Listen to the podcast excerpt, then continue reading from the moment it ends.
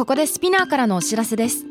SPINEAR では企業やブランドの魅力やストーリーをポッドキャストとして制作配信するお手伝いをしております。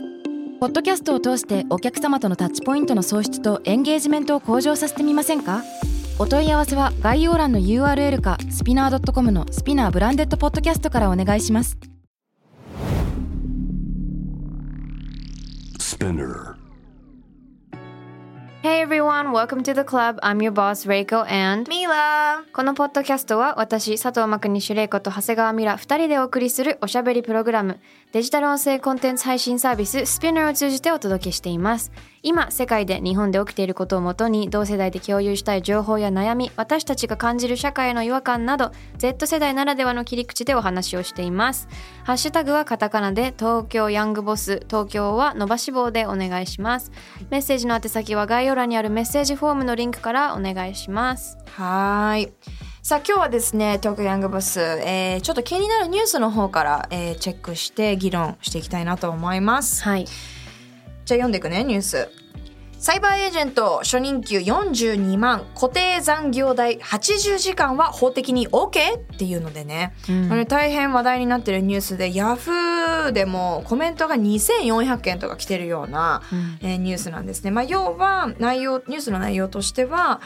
えー固定給で42万ではなくて、通常だとね固定給がいくらっていうので、はい。残業代っていうのはこうあまり明記されてないことが多いのかな残業代がいくらいくらでっていうのは。だけど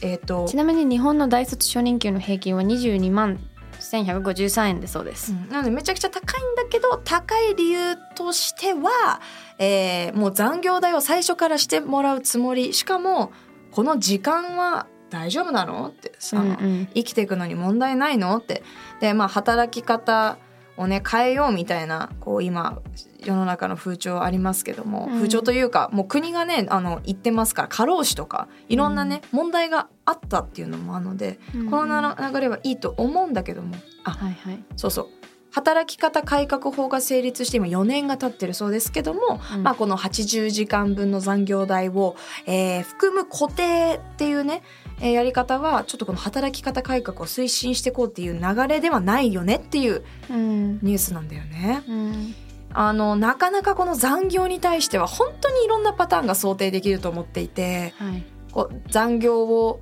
えー前提にしてるとうーんとなんていうのかな残業ってそもそも仕事を効率よくやってれば残業ってそもそも発生しなくない？みたいな意見と、うん。いやいやもっと働きたいんですけどみたいな意見と、うん。あとはいやそもそも仕事の量が半端なく多いから、うんもう最初からこういう残業代が出ないと困るんだよねみたいなのが、うんうん本当にもっといろんなパターンあると思うんだけど。はい。アマテラスとかではボスたち今会社やっててそういうところもね、まあ、今まさに働き方だったりとか多様性とか、うんあのウェルネスだったりとかうんうん福利厚生とかね、あのいろいろありますけども、そうだね。なんかやってる？なんか私今これ今後どうしようって思ってるのが、そのうんマレーシアっていう新しい国で会社を開くってなった時にうん。またそこでルールが全然違うのね。うんでも日本から連れてく日本人もいるのね。うん、でどっちの文化に合わせていくかっていうのがすごい難しくってだけど文化が違う人たちのそのマレーシア人にはマレーシアのやり方でルールでを会社で作って日本人の人たちには日本人のこういうね日本で問題化されてるこういうののルールを作るのかでもそれって同じ会社にいる人たちにとってちょっと不平不平等じゃない、うん。とかなんかそこが結構ルール作りマニュアル作りの上でめちゃくちゃ難しくって。うん。でもこのサイバーエージェントどうこう私ちょっとわからないんだけど、うん。まあ、会社によって全然このルールとかも違うと思うし、うん。私の意見はねなんか大手はで働く人には残業代払っていいと思う。おなんかその大手って正直、まあ、日本の大手は特にね年功序列だしうん。いれば頑張ってればうん。もう安定して40代50代までお給料がどんどん上がるだけじゃない。うん。まあでもそこでねこういう若めの会社さんは転職が多い会社とかもちろん今出てきてはいるけど、うん。でもそのモチベーションの部分なのかな？なんかスタートアップとか、うん。私のアマテラスでもそうだし、うん。中小企業スタートアップとかだとこれからその作っていかなきゃいけない会社にいる人たちの労力ってまあ、スタートアップにいる人たちの労力って普通の社会社にいる人たちの10倍の労力って言われてるんだけど、でもそのぐらいのことをしないと作れない環境にいるチョイスをしてるのは自分じゃない。うんうんだその成長欲が欲しいのか安定が欲しいのかで成長欲を選んでるのであればうん。まあ全員が全員大手企業で働けないから、うん。そこが一個難しいのとあと多分日本って今玲子が言ってるスタートアップとその中小企業って多分ちょっと違うのかなと思っていて、うん。まあスタートアップね。スタートアップの方がもっとそのそうしょうがない。01だね。うん、しょうがないって言ったら分かんないけど、多分日本の問題は中小企業がむちゃくちゃ多いんだよね日本って。うんだからその大企業からあの法整備をしていかないと。例えばもっと細かいところでいくと育休とか男性が育休を取らなきゃいけないとか最近法改正したんだけど、うん。それもいきなり中小企業にはできないのよ。だけど、うん。なんて1,000人以上すあのだと大企業うん。だったかな、だからそういう企業から変えることで中小企業にプレッシャーをかけてってやっぱ日本の割合中小が多いから、えー、とそこも変えていく。でやっぱその注目されがちなのは大企業のそういう過労死とかだけどやっぱその中小ってやっぱグレーになりがちというか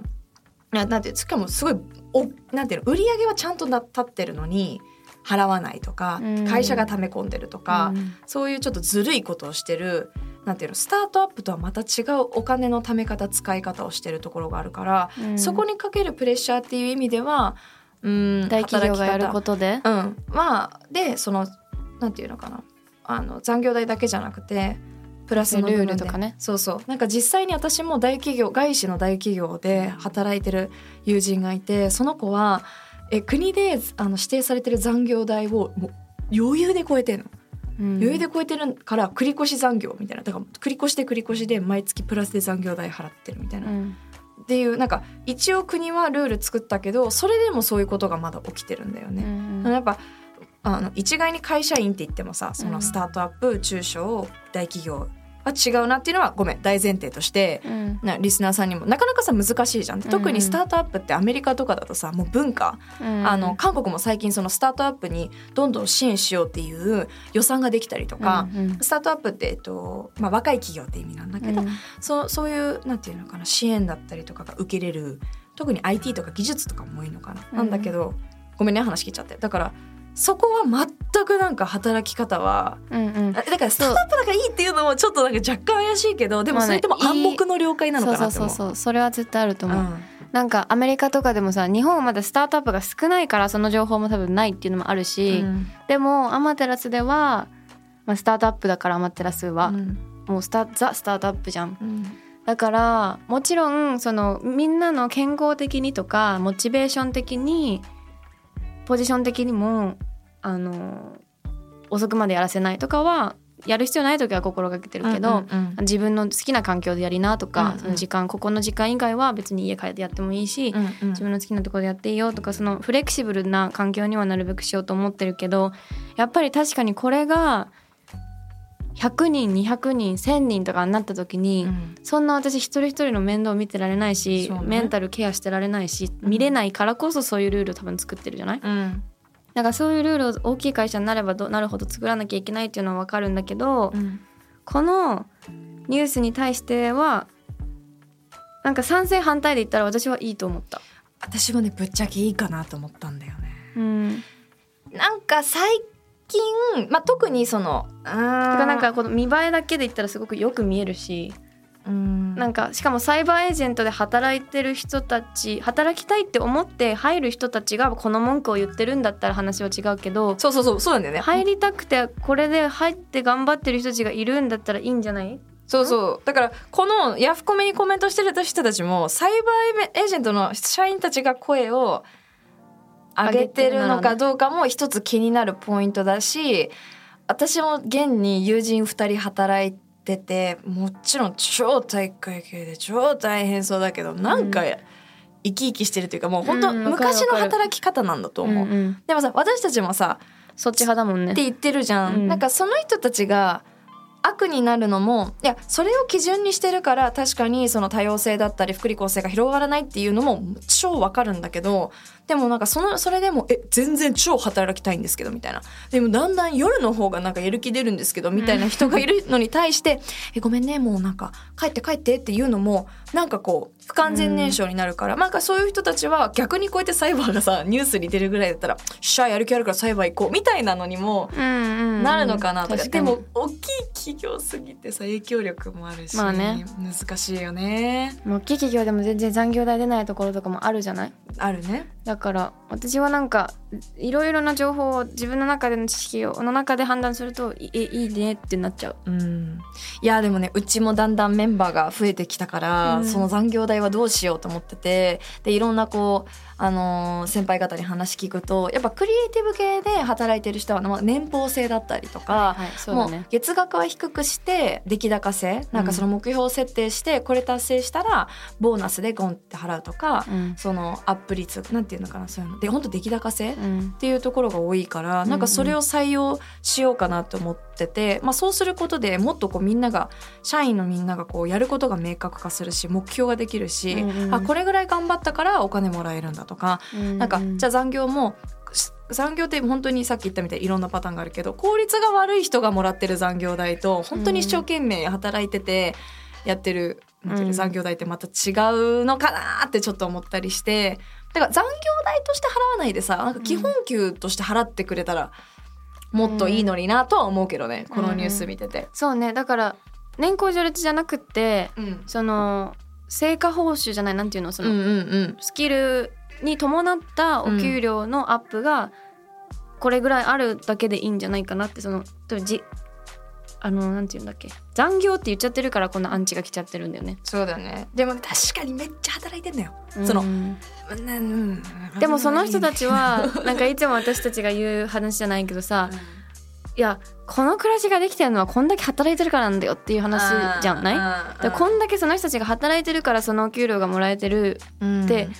いうのに、うん、みんな統一認識になれたらすごくいいと思うから、うん、いや難しいね残業って言い方確かにしなきゃいいのかもね。そうだね。だからお金を払ってれば何時間でも働けよみたいな考えがちょっと若干怖いなっていうのは確かにあるかな。うんうんうんただその働いた分だけきちんと努力が認められるイコールお金がこう支払われる世の中にはもっとなってほしいよなと思う,、うち完全にそれ、うん、えどうやって判断してんのそれは？えもう結果で全然わかるからさ。まあでもそれは人数が少ないからなんだよね、うんうん、多くなったら確かに難しいなとは思う、うんうん、この残業とかね働き方みたいなのは今日本まさにこう改革の真っ最中だし、うん、一回ガラッと変わってからのえじゃあ働きたい人は働くとか、うん、なんか一変っていうかさ一掃しないとさ、うん、なんかさっきもさ雑誌の取材中とかにもさ話になったけどさ、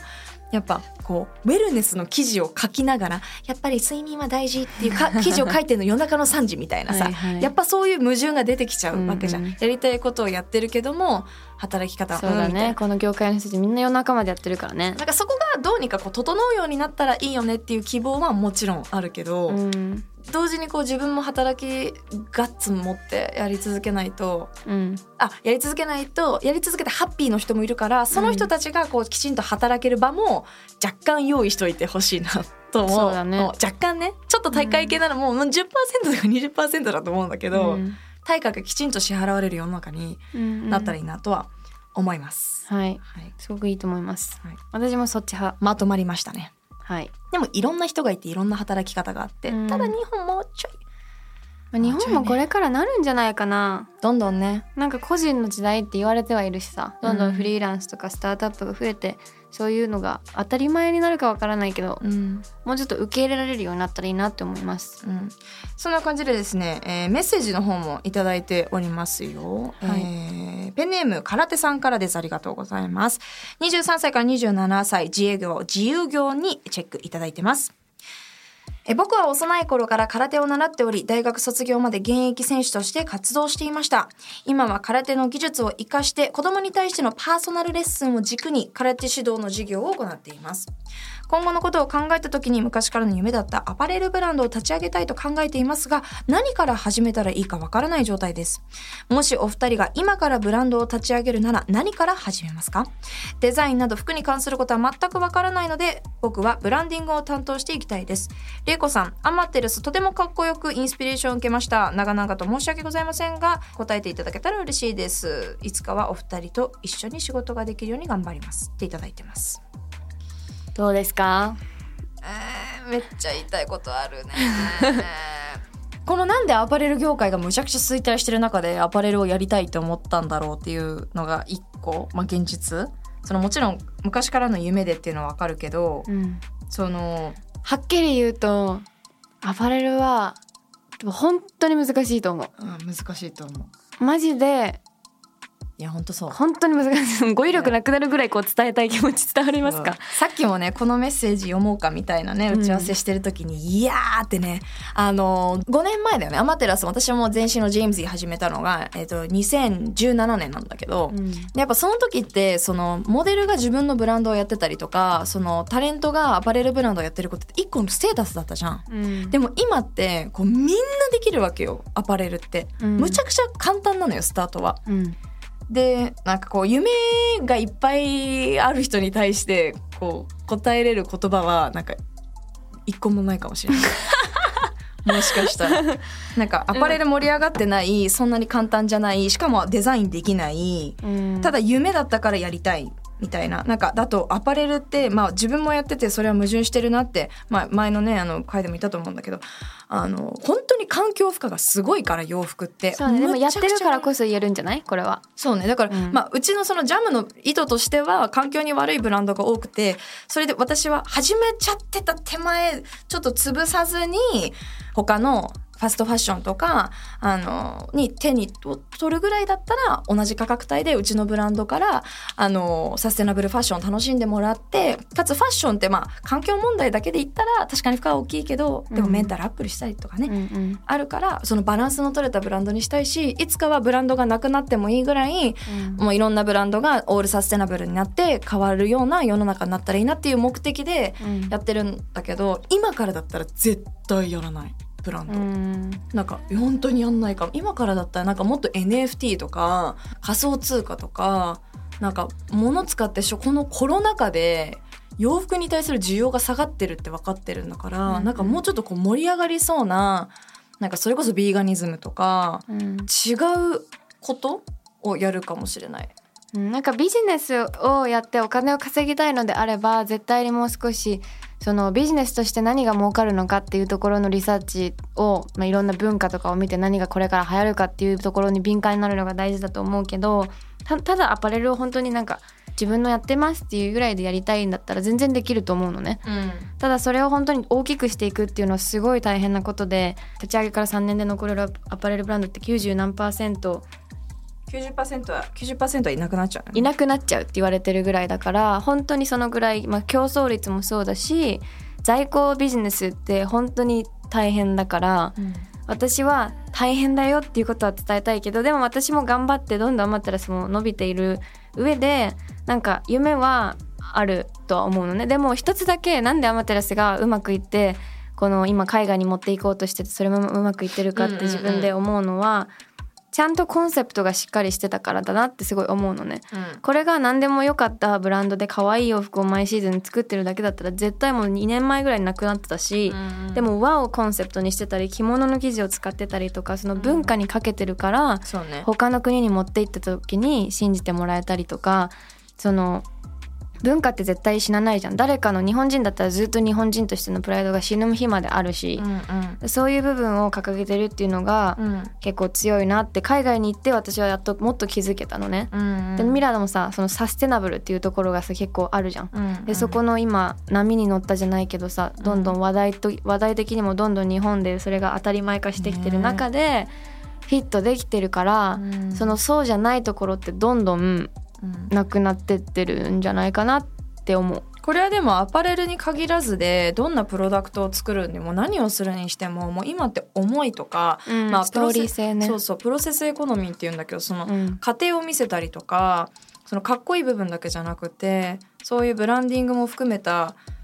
うん。まあもしかしたらね知ってるかもしれないけどだからでもこれは夢がアパレルっていうことだからあくまでもこう自分の夢を達成するための多分ツールなんだと思うんだよねこの方からしたら。うん。多分なんか夢アパレルがやりたいというかあ夢がアパレルだったかその夢に挑戦しようっていうことだと思うんだけど、うんなんか正直言うと夢となんか時代が今マッチしちゃってないのかなっていうのはあるけど、うん。一応答えとこう。うん。どうやってアパレルやるか。多分ね前のねヤングボスに聞いてもらってたらあの答えてると思うんですけど一応超簡単に言うと、まあ、今だと OEM っていう会社がたくさんありますので、うんあの自分がデザインしなくてもこの方みたいにねブランディングだけやりたいっていう人は全然できるからその仕組みがあるから OEM 自分がマッチするとこ探してうん。まあそれであの1,000万円以上売り上げが立つようになってきたら会社作ってもいいと思うし、うん。まあ今資金があるんだったら法人化して、うん。まあ、法人化しないとその工場だったりとか OEM と契約できないみたいなとこあるしでもね個人でもできるとこね最近あるからもうそれぐらいアパレルって今誰でもねうん、できますから、OEM 会社をググってみたらいいんじゃないでしょうか、アパレルどう作るって多分検索したらあの今だったらね出てくるだってレイコとかさ私もそうだけども、昔昔ってほど生きてないけどないよね、うん。でもだからアパレルだから工場に電話してとか、まあね、周りの関係者の人にお願いしてとかっていう時代から今誰でも作れるようになったから、そうだね。えぜひ挑戦してみてくださいっていうのと同時にそれぐらい同じように挑戦してる人がこの世の中にいっぱいいる需要がうんまあ、競争率はは高いし在庫ビジネスだから難しさはすごい難易度は高いよっていうアドバイスですね。うん、なんか NFT でなんかでもこの人デザインできないよめっちゃ押すじゃん。まあでも NFT もねそこまで環境に良くないんだけどなんかそのもう物を作るよりもなんか違う応用がねなんかせっかくの夢だからそれって絶対こうなくさないで何かにこう変えられないかなと思って例えばうん。デジタル上でお洋服を作るとかだったら、あーなんかいいんじゃないかなとかなんかこう今ま従来のその洋服作って売るって多分新しくないから、うん。なんかその夢をさらにこう広げるために、うん。もしかしたら今のこうマーケティングとかいろいろ世の中をし調べてみるのも一個かもしれない。それでもすごく応援してるからのこそのうんアドバイスだよね。はい。あとアドアパレルやってるからこそ分かる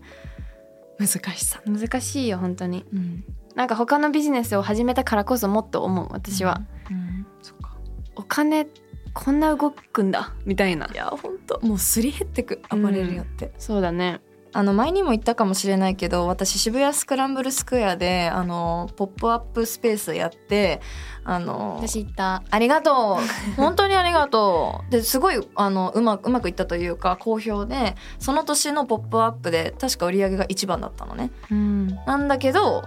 売り上げは私だからマジで1円も入ってきてないの。なんなら赤字なんで？あのねその「ポップアップに関しては若い子たちにサステナブルファッションを楽しんでもらいたかったから1万円以下に設定したの。本来だったら1万6,000円ぐらいで売らなきゃ、うん。そのかいやっぱりサステナブルな生地って本当に声を高いからね。大にしたい本当高いわけですよ。だけどだからみんな買えないし新しい挑戦ができないと思ったから今回は私の売り上げはもうなしにしてえっと1万円以下で手に取りやすいブランド。だから売り切れ商品とかも結構あったんだけど、うん。私ポップアップスペース的には売り上がったんだけど、うん。私には本当に1円入ってこないどころかもうす数百万とまではいかないけど赤字だったし、うん。なんならそのバイトしてくれた子の方がお金ちゃんともらってたし、もらってたというかまあ払ってたし。でも、まあ、どこで収集してるかって言ったら、まあ、ちょっとそのリアルな話になっちゃうんだけど 渋谷スクランブルスクエアのその時のあのアンバサダーをやったのね。サステナブルウィークだったから、それで長谷川ミラっていうタレントとして起用してもらったの。だから、うん。ちょっとタレント起用費でトントンにした。のうんうんうん。みたいなことができるから私はまだそのアパレル事業っていうのをビジネスとしてというか自分のやりたいこととして今続けてる感じはあるかな。だからそのブランドだけじゃなくてうん。ブランドを介して社会問題を発信してるイメージだしまああの他の企業さんのマーケティングやったりとかっていう理由はあるかな、なるほどね、うん。バランスそれは結構自分のほんでなんでだけど今からはそんなんじゃいつまでたってもブランドとして独り立ちできないから、うん。まあ今自分が作りたいものっていうよりかはあのセレクトさんにおろして、今まではこうジャムにとかジェームズィに、えー来てくれた人がなんていう手に取ってもらってそこで初めて「え昔だったら LGBTQ って何ですか?」とかそういうコミュニケーションが生まれたらいいなと思ってたんだけど、まあ、これからはそのセレクトさんとかにも卸して、うん、たまたま手に取った商品があのサステナブルだったみたいな、うん、こう仕組み作りもしたいなと思っててってなるときちんとこうセレクトさんだと大人の、まあ、ある程度お金を持った方があの買ってくださると予想してるのでそこでどうにかビジネス回して、うん、で若い子たちには若い子たちラインを続けてそこは頑張って1万円以下にして、っていうようなちょっとやり方、うん、ごめんねなんかすごいブランドの話になっちゃって。でもなんかちょっとそういう本当に試行錯誤しながらこのブランドは続けてる、うん、何のためにだっけって思うこともあるけどやっぱサステナブルファッション楽しいとか可愛いとかいけてるってなってほしいから。私はもう完全にアマテラスを大きくするっていう目標しかなかったから、うん、そこで本当それ同じように試行錯誤の毎日で、うん、だから夜中までそれやってもそれが結果出た時には嬉しいから頑張れてるし、うん、だからなんかその夢があるっていうのはない人の方が多い時代の中ですごく素晴らしいことだとは思うのね。ね。夢ないと頑張れないと思うし目標がないと頑張れないから、うん、そこはすごく応援したいし、うん、結果としてアマテラスは立ち上げからね、すごい毎年毎年売り上げが最初の年から10倍2倍4倍ってなってるから、ね、なんかそこは本当にパッションと常に常に成長する欲と努力をすれば頑張れるとは思うけどでもさっきミラが言ってたみたいになんかその時代に乗ったものをやるっていうのも絶対に必要だとは思うから、うん、時代に乗るものかないものを作る、うん、そこをなんかもうちょっと考えたらヒントになるんじゃないかなと思います。はい、それか OEM で検索してください。CM みたいになっちゃった OEM で検索。みたいなね。東京ヤングボスは毎週月曜にニューエピソードが配信されます。スピナーのほか Spotify、Apple Podcast、Amazon Music など主要なリスニングサービスにてお聞きいただけます。ハッシュタグはハッシュタグ東京ヤングボス東京は伸ばし棒でお願いします。メッセージの宛先は概要欄にあるメッセージフォームのリンクからお願いします。Thank you all for listening. That was Reiko and Mila. Bye.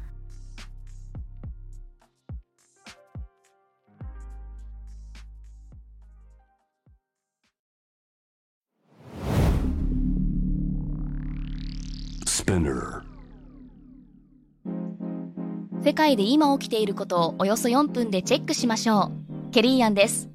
Quartz Daily Brief ではニューヨークで配信された最新のグローバルニュースをいち早く日本語に翻訳し、平日の朝、声でお届けしています。Quartz Daily Brief 世界のビジネスパーソンに必要な情報をあなたに。Have a nice day! キャリコン編集長通信仕事と人生の話をゆるゆるとパワードバイミモレ。このポッドキャストではミモレ編集長の河原咲子が時には一人で時にはゲストをお招きしキャリアコンサルタントの資格を生かして仕事と人生そして職業キャリアだけじゃないライフキャリアの話を誰にでも分かりやすくゆるゆるとお話します。毎週金曜日に新しいエピソードを配信中です。ぜひ一度聞いてみてください。